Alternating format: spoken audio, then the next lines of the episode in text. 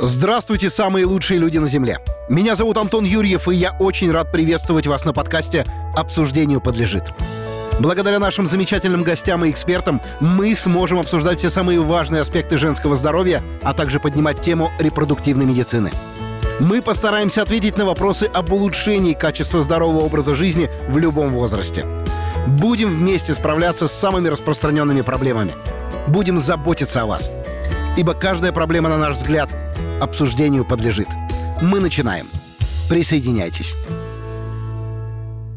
Всем доброго вечера, доброго дня, доброго утра. А, непонятно, когда вы это будете слушать, но слушать это нужно обязательно, потому что у нас сегодня серьезная тема. Уважаемые дамы и господа, люди, братья, сестры, и в особенности прекрасная половина человечества. Наши дорогие девушки, женщины, девчонки. Сегодня в гостях потрясающий человек, восхитительная женщина, не побоюсь этого слова, а не побоюсь, потому что, вы знаете, видимо, мне не суждено попасть по профессиональным навыкам, как говорится. У нас в гостях Ставничук Анна Владимировна. Это врач-гинеколог, репродуктолог, кандидат медицинских наук. Сейчас пойду пойдут регалии, поэтому вы можете сразу же вставать и хлопать, и аплодировать перед красной дорожкой, потому что она по ней идет в вечернем платье. Помимо всего прочего, что это врач-гинеколог-репродуктолог, это еще заведующий отделением ВРТ Центра репродукции Новоклиник. Сейчас э, вот этот букет цветов я, значит, вам виртуальный вручил, сказал Анна Владимировна, здравствуйте. Здравствуйте, Антон. Очень приятно вы меня так представили. Вы знаете, я вам хочу сказать, что мне всегда, когда я общаюсь с людьми, которые представляют медицину, с профессионалами, да, я всегда испытываю трепет. Ну, потому что, во-первых, да, большинство людей вас считают небожителями исключительно, потому что ну, вы разбираетесь в этом, да, и к вам, к врачам, бегут за решением проблем, за решением вопросов, за помощью. Хочется очень приоткрыть завесу тайны, кто же такая Анна Владимировна. Значит, она с самого детства мечтала стать врачом, я так понимаю, да? Вы знаете, я жила в семье врача, поэтому у меня вопроса не состояло, кем я буду. Конечно, мне с первого класса говорили, что я буду врачом. И поэтому у меня не было выбора института. Я туда просто пошла и стала учиться угу. на врача. А специализацию как вы выбирали? В медицинском институте нет специализации. То есть это лечебное дело, и ты можешь стать любым врачом, которым захочешь. Примерно к концу обучения я поняла, что я очень хочу быть э, врачом, который будет заниматься женщинами. И я поехала в Москву и поступила в ординатуру, потом в аспирантуру, закончила и стала врачом-репродуктологом. Мне страшно сказать, сколько это лет было назад. Это было практически... Ну, если вам сейчас 19, э, да, да то значит это ну, было... 20 лет назад. 20 лет назад. Да. В минус один вы поступили. А, ну, шикарно, да. да. да. Ну, так врач, он же учится всю жизнь, я так понимаю. Понимаете, тогда это было лечение бесплодия, это было что-то, это просто на острее ножа, это было навье.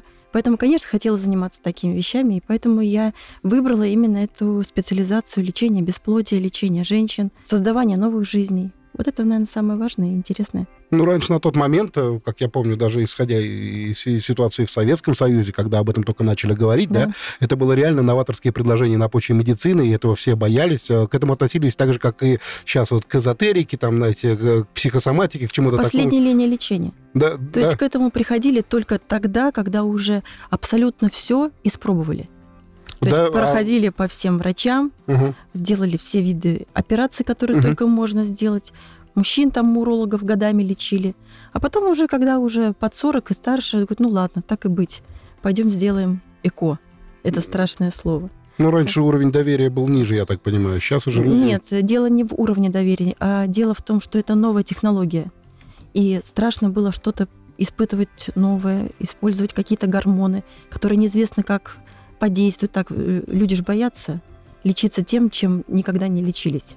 Ну, на самом деле, я вот сколько помню, да, исходя из своих приятелей, да, из тех разговоров, которые мы с ними вели, был у меня один товарищ, он сейчас э, счастлив, у него дети, все отлично, он счастливый папка, да, но суть состояла в том, что они очень долго не могли забеременеть. Он, естественно, очень долго водил свою жену по различным инстанциям, да, они испробовали там все. И для него было, конечно, глобальной новостью, что проблема оказалась не в ней, а в нем.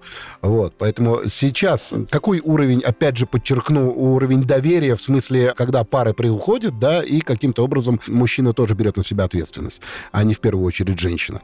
Вот. Или все до сих пор думают, что, значит, только, значит, женщина. Женщина во всем виновата, значит, женщину нужно лечить вдоль и поперек, как говорится. Антон, ну, наверное, это сейчас тоже так сохраняется. К сожалению, такая тенденция. Все равно женщина идет первой. Угу. Всегда. Хотя это неправильно. Когда к нам приходят пары, они приходят всегда на прием ко мне вдвоем, и мужчина, и женщина. И поэтому с приема у меня мужчина сразу уходит к андрологу. У меня нет такого, что я вот сейчас пообследую женщину, а потом я буду обследовать мужчину. Я говорю, я вас сейчас обследую, а вам надо спуститься на этаж ниже к нашему андрологу. У нас всегда параллельное лечение идет. Мужчина лечится и обследуется одновременно женщиной. Это важно для того, чтобы максимально быстро поставить диагноз. Ну, вот вы сказали, что раньше люди приходили, что это уже была исключительно как последняя инстанция, да, все, ну вот все уже испробовали и к вам. Сейчас девушки в каком настроении приходят, если они все испробовали уже? Ну, вы знаете, во-первых, уровень информации повышается, читают в интернете, смотрят по телевизору, передач много стало. Конечно, народ стал более образованным, это очень хорошо. И поэтому многие девочки приходят, даже молодые женщины еще не замужем. Если у них уже какие-то проблемы, они понимают, что что-то с ними не так по их женскому здоровью, то они приходят к гинекологу, и часто гинекологи уже направляют их к нам на дообследование, чтобы понять, сколько у них есть времени, есть ли у них запас от этого времени, или им нужно что-то провести для того, чтобы сохранить их репродуктивный резерв для будущего. Есть, э, к примеру, такое поверье. Мне, вот мне как мужчине, да, мне вот важно, что вот у меня, к примеру, был свой барбер, скажем так, да, человек, который меня стрижет.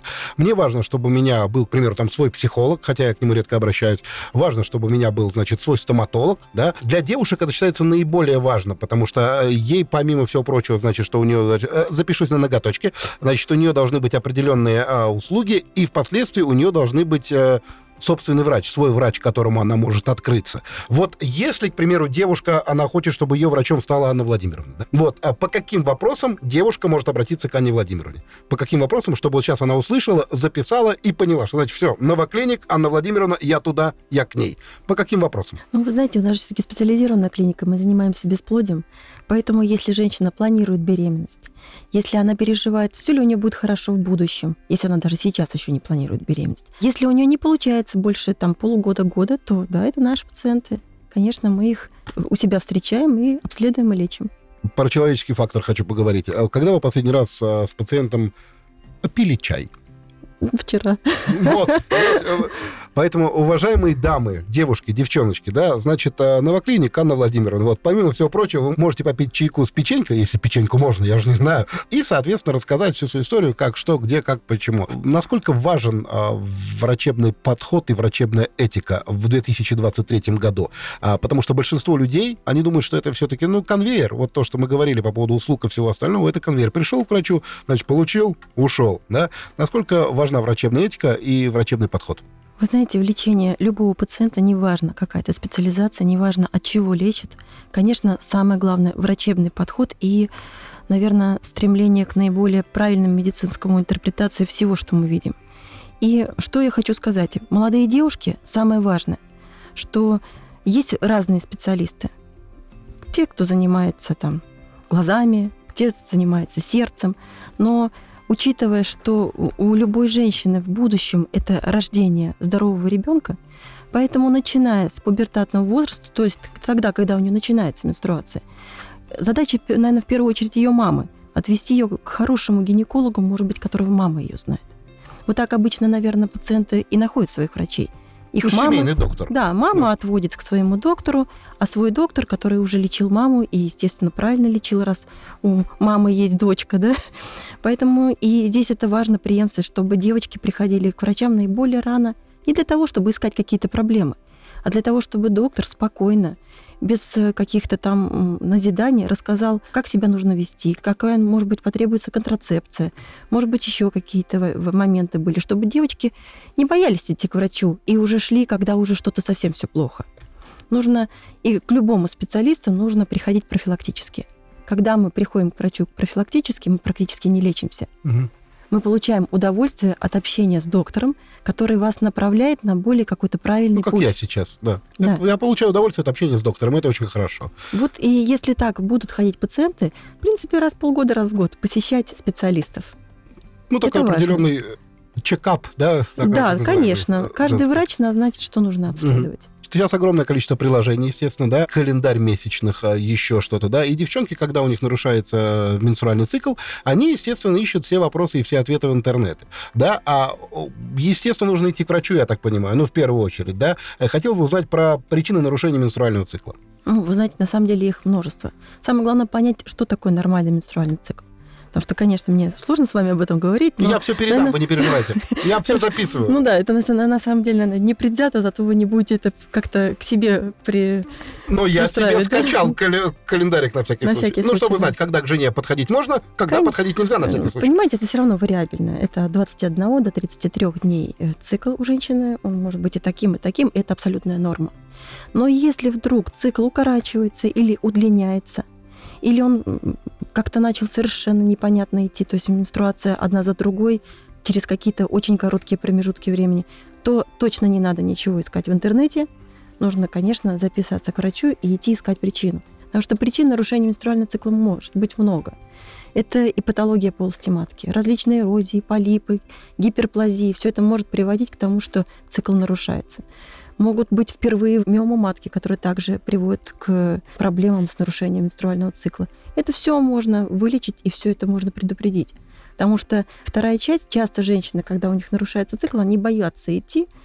И из-за того, что у них вот эти менструации, они обильные, частые, там начинаются уже другие присоединяются заболевания. Там железодефицитная анемия, это же самое, самое банальное, угу. самое простое, но при этом это же снижение работоспособности. Человек ни встать, ни сесть не может. Голова кружится так, что как будто она только что на колесе обозрения покаталась целый день. Да. Поэтому, да, надо не думать, что делать, а надо идти и обследоваться, искать причину. И что мы на приеме у врача можем рекомендовать? Первая линия – это ультразвуковое исследование. На нем, в принципе, практически все видно. Мы видим всю эту патологию, которая может приводить к нарушению менструального цикла, если, например, это в матке. Полипы, гиперплазия – это все видно миома, это тоже все видно. Если это, например, какие-то гормональные проблемы, и мы понимаем, что это нарушение цикла связано с гормональным профилем, то врач как раз и посоветует, когда сдать гормоны, для того, чтобы это все нормализовать. Если это требует какого-то хирургического лечения, то пациентка будет отправлена непосредственно в стационар. Такой тоже может быть. Угу. А, значит, э, многоуважаемая и дорогая Анна Владимировна, разрушьте мне или подтвердите народный миф, который я неоднократно слышал, когда, значит, есть болезненные месячные у девушки, да, и впоследствии, значит, э, ей говорят, что вот как только родишь, да, все, болеть ничего не будет. Значит, родишь второго, низ спины не болит, живот не отвалится, все, прям летаешь. А родишь третьего, вообще без проблем. Прям, значит, прям вот просто вот, вот ничего не почувствуешь. Правда ли это, что от количества детей, от рождения, да, ребенка, зависит э, э, боль при месячных? Вообще нет. Вот так. Это вот да, к сожалению, вот вот так. Я не знаю, почему так говорили. Есть заболевания, которые на самом деле после того, как женщина рожает детей, они практически сходят на нет. Это можно к этому заболеванию отнести эндометриоз. Угу. То есть, да, при эндометриозе это болезненные месячные. На самом деле очень сильно болит, и болит до, и после. И бывает такое, что до хронических болей, которые по полгода могут внизу живота болеть, и женщина это ее сильно изматывает. Но при этом это может быть сказать единственное заболевание, если женщина при этом беременеет, то учитывая, что у нее менструация больше не идет, у нее этот синдром, это заболевание практически также сходит на нет. Поэтому после того, когда она родит ребенка, конечно, у нее может быть такое, что у нее болевой синдром уйдет практически в, ну, в минус, в ноль, не будет его. Угу. Но в любом случае... Ну, то есть это полумиф. Это полумиф, наверное. Полумиф. Да, Возможно, вариант зависит от, так сказать, строения от, организма каждого. Да, наверное, зависит от того, что приводило к тому, чтобы у женщины была болезнь менструации. Угу. Ясненько. Но это, как знаете, есть очень хороший анекдот, когда женщина пишет на форуме, говорит, здравствуйте, я мать 12 детей. Кто-нибудь может мне рассказать, что такое критические дни? Будьте добры. Вот. Нет, просто нет. Мы приступим, так сказать, к более сложным вопросам. Да? Значит, а, я их прочитаю исключительно с листа, потому что, чтобы ни в коем случае не ошибиться. Значит, а, эрозия шейки матки и псевдоэрозия. Значит, прижигать или не прижигать? То есть вот в чем вопрос. Большинство людей, да, они, значит, самое... Есть же еще, как мы с вами разговаривали вне эфира, мы откроем вот такую тайну, потому что есть международные целители, понимаете? До сих пор, до сих пор там из 100 там женщин, две женщины, они каким-то образом могут ехать куда-то в деревню, э, класть баночку варенья, и бабушка что-то заговорит им в паховую область, и все, и не надо ничего прижигать потом, шалфеем помашет что-то еще. Вот, здесь же давайте мы откинем вот эти вот все вот эзотерические вещи и поймем, прижигать, не прижигать. Вот в чем вопрос. Ну, знаете, для того, чтобы понять, что делать вообще со всеми этими вещами, нужно понять, что такое эрозия есть ли она у женщины. Истинная это эрозия или это псевдоэрозия. Вообще, что такое эрозия, начнем с самого простого. Смотрит на шейку матки, и она может быть изменена. То есть э, есть э, два, если так по-научному сказать, два вида эпителия. Угу. То есть э, плоский эпителий цилиндрический, который внутри цервикального канала находится. И если он вдруг начинает с цервикального канала выходить наружу, то образуется псевдоэрозия. То есть как бы глазом врач может сказать, о, да у вас тут эрозия. Это вообще так нельзя делать. Для того, чтобы понять, эрозия это или не, не эрозия, лечить это или не лечить, есть несколько методов исследований, которые нужно обязательно сделать. Какие они? Первое и самое важное – это провести цитологическое исследование. Для того, чтобы убедиться, есть ли патологические клетки, исследовать на вирус папилломы человека, который приводит как раз к эрозии. И если мы видим, что там, да, есть измененные клетки, есть носительство вируса папиллома человека, в данном случае мы должны провести еще тест кольпоскопии с окрашиванием шейки матки. После того, когда мы ее окрасим, мы увидим какие-то очаги изменения, и вот уже из этих очагов берется прицельно кусочек на исследование угу. для того, чтобы увидеть, это истинная эрозия или, или это псевдоэрозия. Если это истинная эрозия, то тоже в зависимости от возраста. Если молодая девушка, если у нее нет какого-то активного половой жизни, то есть у нее один половой партнер, то тогда за этим просто наблюдают. Раз в полгода проводится цитологическое исследование и смотрит вирус папиллом человека. В принципе, при хорошем иммунитете все это уходит.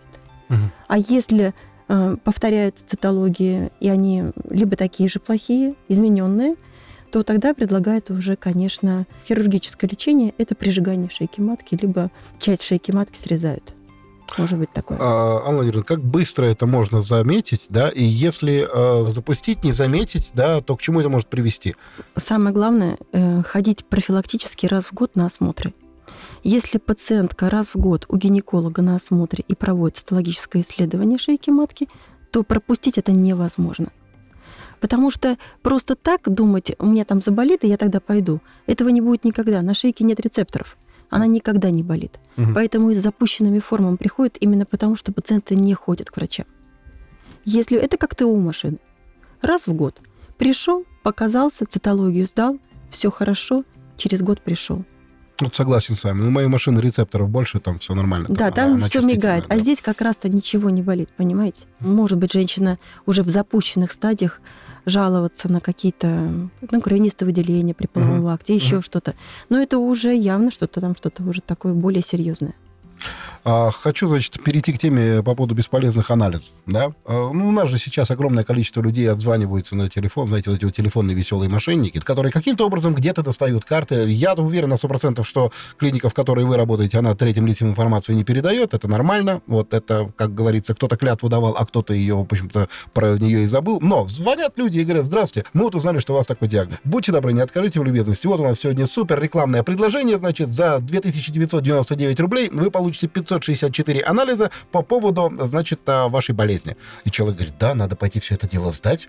Вот, не советую сразу в чем. А что такое бесполезные анализы в гинекологии? Знаете, на самом деле это настолько тонкий и острый вопрос. Если Давайте поострим. Объясню почему. Потому что всегда можно к любому анализу обосновать его назначение. И вот тогда там тоже сказать, нужен ли этот анализ или не нужен. Например, касаясь уреоплазмы. Угу. Уже доказано, что ее не нужно лечить. То есть это обычная бактерия, которая живет в половых путях. Если женщину ничего не беспокоит, то ее в принципе не лечат. Есть она и есть. И есть она и есть. Да. Но э, при лечении бесплодия, и это тоже много научных статей, если, например, пациенты приходят э, с проблемами бесплодиями, и у них выявляется уреоплазмоз, то, в принципе, мы проверяем титры этой уреоплазмы, то есть концентрацию этих бактерий. И если она в более э, такой высокой концентрации, чем 10 в четвертой степени, мы ее решаем лечить. Потому что это тоже может быть как одним фактором из бесплодия. То есть вот, пожалуйста, надо лечить или не надо. То есть если женщина ничего не планирует, ее ничего не беспокоит, то ничего не нужно лечить. Но если она планирует беременность, и мы понимаем, что это тоже может быть причиной, и мы проводим тесты определенные и видим высокую концентрацию – то мы склоняемся к тому, что нужно ее все-таки пролечить, персонировать. Есть такой вот гормон антимюллеровский. Это очень важный женский гормон, который определяет авариальный резерв у женщин, определяет старение яичников, скажем так. То есть все женщины молодые, которые планируют беременность, они приходят ко мне с этим гормоном. Это самый, это наш как вот самый важный гормон. Это как красная тряпка, как флаг. Я не знаю, как это еще определить. И вот они его приходят и каждый месяц определяют. То есть они так переживают, особенно у кого он низкий. Угу. То есть они каждый месяц, вот когда я сегодня лучше спала, Вот я его в этом месяце сдала. То там тенденция там 0,17 или 0,18, это не имеет значения. Он сдается раз в год, раз в полгода, там по приказу. Поэтому, если они сдаются каждый месяц, вот, наверное, это уже не нужный анализ. Ну, есть же определенный топ, правильно, да, вот те анализы, которые сдавать надо, в обязательном порядке, да, к примеру, там раз в месяц, раз в полгода, раз в год, раз в пять лет, да, а есть те анализы, которые просто можно, хочешь, сдавай, хочешь, нет, и лучше не нужен для общего успокоения, да. Mm. Какой топ анализов, да, там, не в знаю, гинекологии, да? в гинекологии из трех-пяти, которые нужно четко их придерживаться э, для того, чтобы грамотно следить за своим здоровьем? Ну, в первую очередь, это цитология шейки матки, об этом мы с вами уже чуть да, да. раньше поговорили. Это УЗИ молочных желез, потому что это гормонозависимый угу. орган также. И, наверное, УЗИ органов малого таза. То есть вот эти моменты женщина должна отслеживать ежегодно. Три основных анализа. Да. Соответственно, ну, ну, к этому прикрепляются какие-то анализы, исходя, там, не знаю, ну, биохимия крови, там, к примеру, грубо говоря, да, или какие-то, ну, сопутствующие. Вы знаете, ну, во-первых, еще же мы не забываем, что есть терапевтическая специальность, да? Да. И пациенты также ходят раз в год и к терапевту, где они сдают и флюорографию то же самое, КГ делают Ну, это нормальные да? пациенты. Эти, да, которые... кровь, моча, биохимия, свертываемость, это тоже раз в год все это исследуется. А если уже есть изменения, тогда уже дополнительно мы смотрим дальше.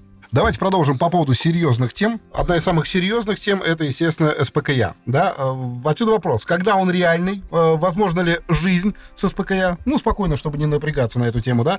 И, естественно, например, от месячных, если отталкиваться от длинного цикла. Как можно распознать это СПКЯ? И расшифруйте для людей, которые не понимают, что это такое, потому что они думают, что я сейчас начинаю заниматься немножко хип-хопом, да, СПКЯ, СПКЯ, да, что это такое? Да, наверное, начнем с того, что вообще такое СПКЯ. Это синдром поликистозных яичников. Что же это такое за синдром? Это часто заболевание, которое встречается у женщин. И на самом деле распознать его достаточно просто, потому что оно возникает сразу, как только у женщины, у девочки маленькой начинается менструация. То есть проблема в том, что месячные начинают ходить сразу нерегулярно, они становятся очень длительными, либо они начнут идти, а потом через какое-то время, через год, через два пропадают напрочь, и потом они приходят к гинекологам. То есть основная проблема женщин с синдромом поликистозных яичников – это нерегулярный менструальный цикл. То есть это первая жалоба, с которой они приходят. Доктор, помогите. Месячные идут нерегулярно. Наверное, это первое, с чего мы начинаем их обследовать. Далее, для того, чтобы поставить этот синдром, мы должны сделать ультразвуковое исследование.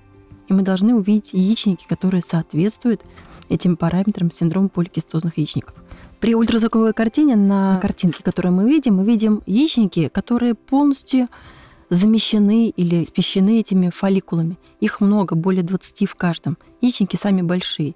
И часто, конечно же, у женщин не наступает овуляция. То есть яйцеклетка не выходит из яичников, и то есть у них самая большая проблема это то, что они не могут забеременеть потом в будущем. Угу.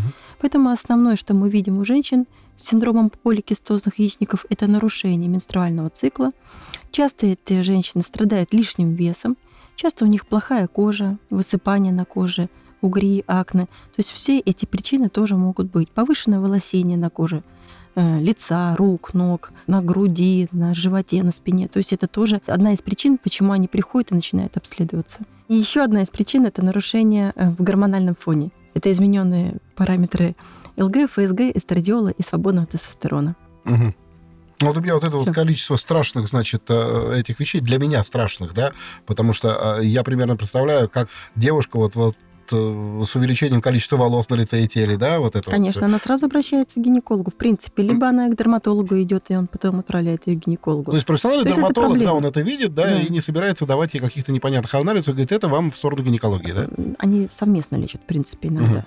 То есть и дерматолог может, конечно, помочь э, справиться с акне, с повышенной волосатостью, угу. но и, в принципе, он в обязательном порядке, нормальный дерматолог, рекомендует посетить гинеколога для того, чтобы определить гормонограмму, посмотреть уровни гормонов, определить, нет ли этого синдрома, сделать ультразвук, и все будет понятно.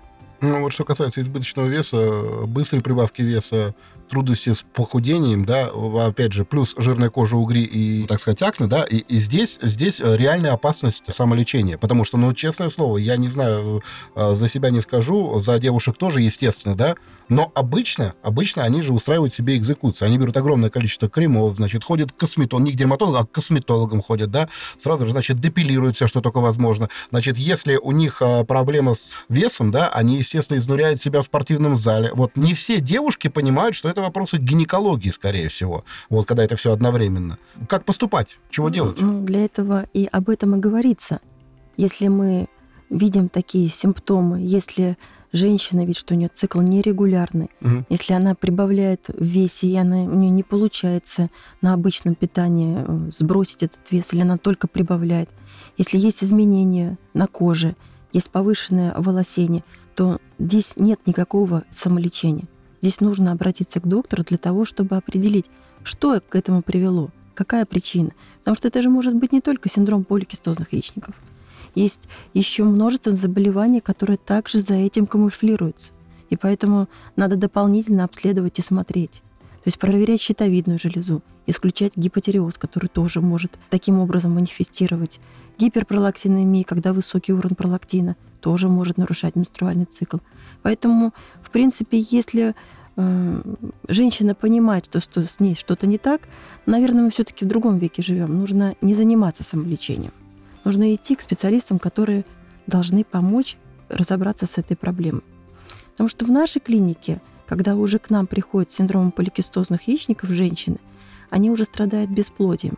У них не получается забеременеть, потому что овуляции нет, они полноваты, можно так мягко сказать. И эти уже проблемы, в принципе, их уже меньше беспокоит. И лишний вес, и акне, и э, сибарея, там, прыщи на лице, это уже им не важно. У них первая проблема – доктор, я не могу забеременеть, что Ребенок, делать? Да. У нас не получается ребенка, и мы переживаем по этому поводу. Поэтому, конечно, это сложные пациенты, потому что они соматически отягощены. Там страдает и сердечно-сосудистая система из-за того, что лишний вес, это и давление, то прибавляется развитие сахарного диабета у них выше. К этому синдрому добавляются уже другие терапевтические проблемы. Поэтому чем раньше женщина обращается к врачу, тем лучше. Потому что наверное, это самые дисциплинированные пациенты, потому что при этом... Их син... очень мало. Нет, это не мало. Достаточно много пациентов с синдромом поликистозных яичников, но э, лечение синдрома – это дисциплина пациента. В первую очередь это нормализация сна, угу. питание, физические нагрузки, исключение алкоголя, курения. То есть достаточный объем воды надо принимать в день. Плюс, конечно, там уже в зависимости от того, что планирует женщина. Она хочет нормализовать свой менструальный цикл, избавиться от прыщей и повышенное волосение. Или она планирует беременность. Лечение разное. То есть в зависимости от того, что мы планируем, о чем мы собираемся, что мы собираемся делать, какие наши цели. Угу. Потому что если это просто снижение веса и там, чтобы меньше было прыщей и там, меньше волосатости, то это назначает определенные контрацептивы, антиандрогенные препараты – Плюс э, даже и э, удаление волос с помощью лазерной эпиляции. То есть, чтобы женщина чувствовала себя уверенней. Ну, естественно. Да? А если женщина планирует беременность, там уже другая история. То мы уже обследуем их и вызываем овуляции. На самом деле это легко поддается, и мы, в принципе, быстро достигаем беременности у этих женщин, они счастливые, от нас уже уходят беременные. Ну, какой процент из 100 женщин, какой процент успешности? Я же так понимаю, это уже как успешности бы... чего? Успешности оплодотворения. Ну, это уже другая тема, это вспомогательные Просто если забежать чуть вперед. 30%. 30%. То есть да. из 100 женщин 30, да, грубо говоря, гарантированно забеременеют. Да. Это очень хорошо. Конечно. Ну, женщина, ну, вот, естественно, мы и дошли к тому, что если женщина, значит, убирает все свои вот избыточный вес, там, жирную кожу, угри и все Она остальное. может сама забеременеть, у нее может да. восстановиться свой овуляторный цикл. Ага. Вот это дисциплина пациентки. Часто снижается вес, нормализуются вот эти вот какие-то обменные процессы нормализуются, и нее могут проскакивать свои овуляции. У меня все-таки ощущение, Алла Владимировна, что вы, э, вы реально идеализируете э, девушек-пациенток, потому что, ну, не все ж такие. Какой процент девчонок, дам, девушек, бабушек, которые не соблюдают то, о чем вы говорите? Антон, вы знаете, я на самом деле не могу вам ответить на этот вопрос, именно потому, что к нам в клинику люди обращаются уже очень мотивированные. У них реально есть задача задача забеременеть, родить ребенка. И они выполняют на самом деле все рекомендации. Мы, конечно, тоже строго придерживаемся клиническим рекомендациям, определяем все, что нужно этому данному пациенту. Но у нас нет раздолбаев. Вы знаете, нет. они приходят за беременностью, они приходят для того, чтобы все было хорошо. И они понимают, что беременность, и мы им это, в принципе, объясняем, и они это тоже начинают понимать, что забеременеть это не самое главное. Важно еще выносить беременность, чтобы и самой остаться здоровой, и родить здорового ребенка. И прийти потом еще раз, если потребуется, Сохранить здоровье себе, ребенку, чтобы в семье все было хорошо. Это же очень важно. Поэтому, это безумно важно, наверное, конечно. поэтому я не могу сказать, что к нам приходят или не при... Наверное, к нам не приходят эти пациенты, которым все равно. Поэтому, наверное, мы об этом и говорим, что если у вас есть проблемы, нужно обращаться к врачу и понять, что вы хотите, какая ваша задача. Потому что кому-то нужно просто гинекологические проблемы решить какие-то, кому-то нужно забеременеть, кому-то нужно продлить свою молодость. У кого какие задачи? Мы все эти задачи решаем. Шикарненько. Девушки приходят уже к вам с сформированным запросом со своей стороны. В принципе, да. И именно поэтому как бы они выполняют все. Я-то хотел, чтобы знаменитый доктор, вот я про вас сейчас, да, дал совет девушкам, которые к вам не приходят. Ну вот, мы уже поняли, что это 2-3 раза нужно посещать там в год. Вот, а какие-то пара-тройка советов. Для молодого поколения, так сказать. Потому что они что же будут слушать? Ну, молодому поколению могу сказать самое главное. Есть э, такое правило, это, наверное, самое главное правило, что э, важно соблюдать контрацепцию. Потому что передача заболеваний, которые передаются половым путем, к сожалению, это не просто какая-то инфекция. В будущем это может обернуться бесплодием, реально очень серьезным, которым очень сложно лечиться. Поэтому, если не определились с половым партнером, то все-таки контрацепция и презерватив в первую очередь это самое важное, наверное, молодому поколению. А так, конечно, наверное, нормализация своих ценностей, лучше замуж выходить, родить детей рожать пораньше. Наверное, это самое главное. Но если это пока не складывается, то предохраняйтесь достаточно серьезно. Вот молодому поколению только так скажу. Это презервативы. Ну, знаете, э, честно говоря, ничего нового, потому что все новое угу. это хорошо забытое старое. Вот. Потому что действительно. А, а я... далее, конечно, я, извините, да, добавлю, ничего. да, то есть о том, о чем мы говорили раньше с вами. Раз в год проверять шейку матки, делать цитологию шейки матки и приходить на профосмотры э, к гинекологу, который, в принципе, это и сделает. Это очень хорошо, что, знаете, во-первых, в вашу клинику и к вам приходят за счастьем. Вот это вот э, мне приятнее говорить об этом, да, когда к вам приходят мне за счастьем. И то, что вы мне сказали, что из 100, э, из 100 очаровательных девушек, значит, 30 гарантированно получит свой маленький комочек счастья, это очень хорошо. Это да, очень... Я надеюсь, что, ну, есть же какой-то 40 э, будет в следующем году, потом 50, потом 60, потом 70, потом 100 и 100. Вы знаете, у нас процент клиники на самом деле намного выше. Я просто вам говорю мировые стандарты. Очень серьезная женщина. Да. Очень серьезная. Я так понимаю, что из 196 уже, да? Но вы сказали, что 30, да? Ну, 50% точно. 50% точно. Нормально. А, дорогие друзья, не только у Центробанка повышаются ставки, но повышаются еще и в клинике. Мы умеем, вот. да, с процентами. Но я думаю, что мы в следующий раз затронем тему исключительно уже искусственного оплодотворения, да? Потому что да, это, это, будет это самая любимая интересно. тема, да. Да, а потом опять мы как-нибудь вернемся к молодежи, потому что на презервативах дело не закончится, честное слово. Потому что есть есть очень много вопросов, которые хотят выяснить девчонки для того, чтобы э, вырасти и каким-то образом э, быть здоровой и стать хорошей мамой. Вот, вот так вот. Поэтому я искренне благодарю вас, что вы сегодня э, со мной поболтали. Вот, спасибо огромное, что я узнал много нового. Я, естественно, теперь впоследствии не пойду в гинекологию, мне уже поздно, вот мне 43, мне медицински поздно. Но, по крайней мере, если мне кто-то, грубо говоря, скажет, куда нужно обращаться, я дам ваш телефон. Телефон вашей клиники, Анна Владимировна. Ваш телефон я оставлю, буду хранить под сердцем, и если что-то понадобится моей жене, дочке, маме или кому-то еще, я с удовольствием приеду к вам. Вот, сейчас я еще раз хочу перечислить все ваши регалии, у меня на это уйдет минут 45, хотя я просто скажу так, дорогие друзья, что у нас Станичук э, Анна Владимировна здесь была, и это э, самый хороший, самый лояльный, ваш самый добрый доктор, который, во-первых, э, на простом русском нормальном языке, без э, терминологии и без зауми объяснит вам, как и что нужно делать, и самое главное, подарит вам кусочек счастья. А за кусочком счастья нужно идти, нужно бежать в припрыжку. Спасибо вам огромное, вам крепкого здоровья, естественно, любви, бабла и приключений, чтобы было все хорошо. Спасибо за внимание обсуждению подлежит.